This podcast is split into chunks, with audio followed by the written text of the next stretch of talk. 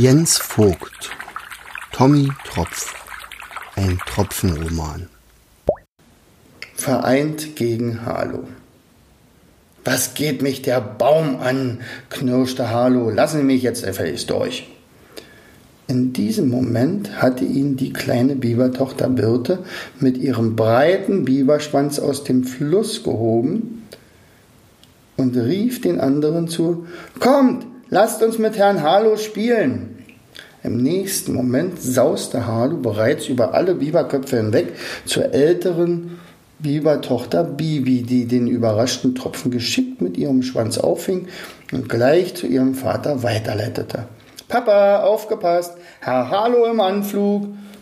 Harlow war ohnmächtig vor Wut. Ich habe keine Zeit, um hier Spielchen zu spielen. Lass Sie mich auf der Stelle in den Baum. Ich habe da geschäftliche Dinge zu erledigen, die keinen Aufschub dulden heißen Ihre Geschäftspartner etwa Perla oder Odette? Die sind nämlich im Moment sehr beschäftigt. Das geht euch dämliche Biber überhaupt nichts an. Hallo kochte vor Wut und verlor nun vollends die Fassung. Mama, der Herr Harlow hat dämlich gesagt, plärrte Birte. Man darf doch nicht dämlich sagen, oder? Nein, mein Kind, das war wirklich nicht nett von Herrn Harlow. Wo ist er eigentlich? Birte musste kichern, denn sie zeigte mit einer Kralle ihren Schwanz. Sie wusste genau, wo Harlow sich befand, denn der befand sich genau unter ihrem kräftigen Biberschwanz. Wie mit einer Fliegenklatsche war sie auf Harlow herabgefahren, der mit diesem heftigen Schlag nicht gerechnet hatte. Watsch! Solche Ohrfeige hatte nicht einmal sein Vater drauf gehabt. Dunkel war es um ihn und sehr beengt. Klatsch, noch ein zweiter Biberschwanz landete auf dem der Tochter und ein dritter und ein vierter. Wenn jemand Unbeteiligter das alles beobachtet hätte, hätte sich ihm ein seltsames Bild geboten. Vier Biber, die Rücken an Rücken saßen und dabei ihre Biberschwänze übereinander gelegt hatten naja, geklatscht hatten. Das war gerade das, was gerade recht platt gedrückt unter diesen Schwänzen steckte, hätte man natürlich nicht beobachten können. Übrigens ist es sehr erstaunlich, wie lange Biber in solcher Formation verharren können. Jedenfalls so lange, bis zwei Tropfenfrauen viele Knospen zum Blühen gebracht haben und dabei so klein geworden sind, dass sie ihre nächste Flugreise beginnen konnten. Wie versprochen verdampfte der Baum die beiden und übergab sie der Thermik, die sie sanft bis zur nächsten Wolke trug. Baum und Biberfamilie winkten zum Abschied in den Himmel, auch wenn sie die beiden nicht mehr sehen konnten, denn diese hatten bereits wieder ihre Unsichtbarkeitsmäntel angezogen. Vorerst waren Odette und Perla in Sicherheit. Die Biber lüfteten ihre Schwänze. Harlow war frei, doch plattgedrückt. Wie er war, passte er in keine der Wurzeln. Doch er musste hinein. Herr Harlow, kann es sein, dass Sie zugenommen haben? Birte konnte es nicht lassen. Harlow machte ein grimmiges Gesicht.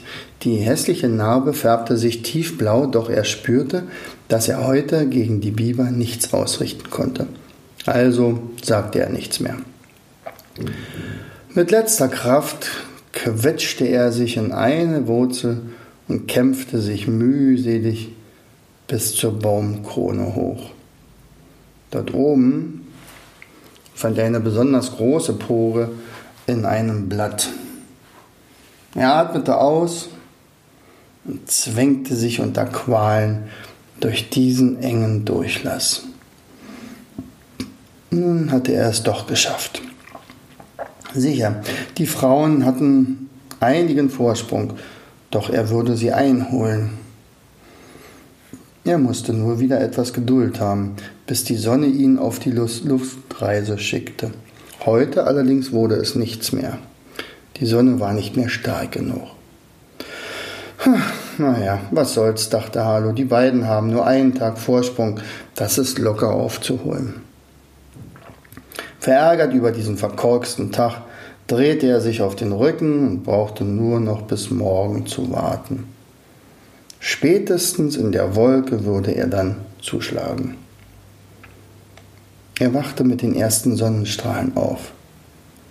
Doch als er nach unten schaute, bemerkte er, dass sich über Nacht die Gegend verändert hatte.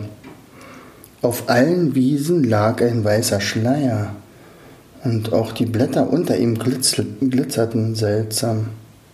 Erst jetzt bemerkte er, dass er gar nicht in der Lage war, sich zu bewegen. Hey, was war geschehen? Was war geschehen?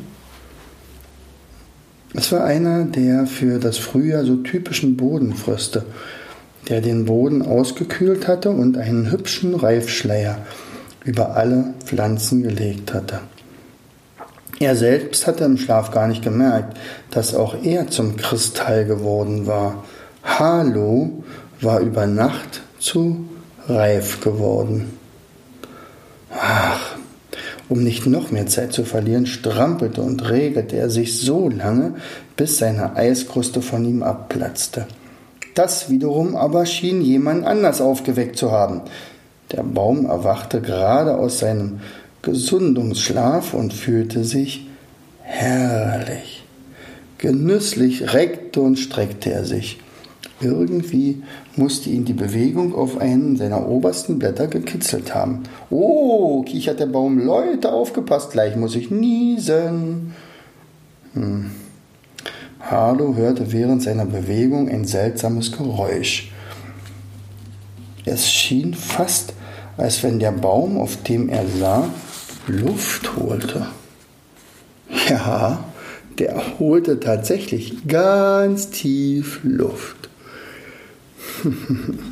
Das Letzte, was Harlow an diesem Morgen auf dem Baum noch mitbekam, war, wie der nun wieder starke Baum mit einem schier überirdischen Nieser all seine Blätter so in Bewegung setzte, dass alles, was sich auf den Blättern befand, weit weggeschleudert war, Hallo eingeschlossen.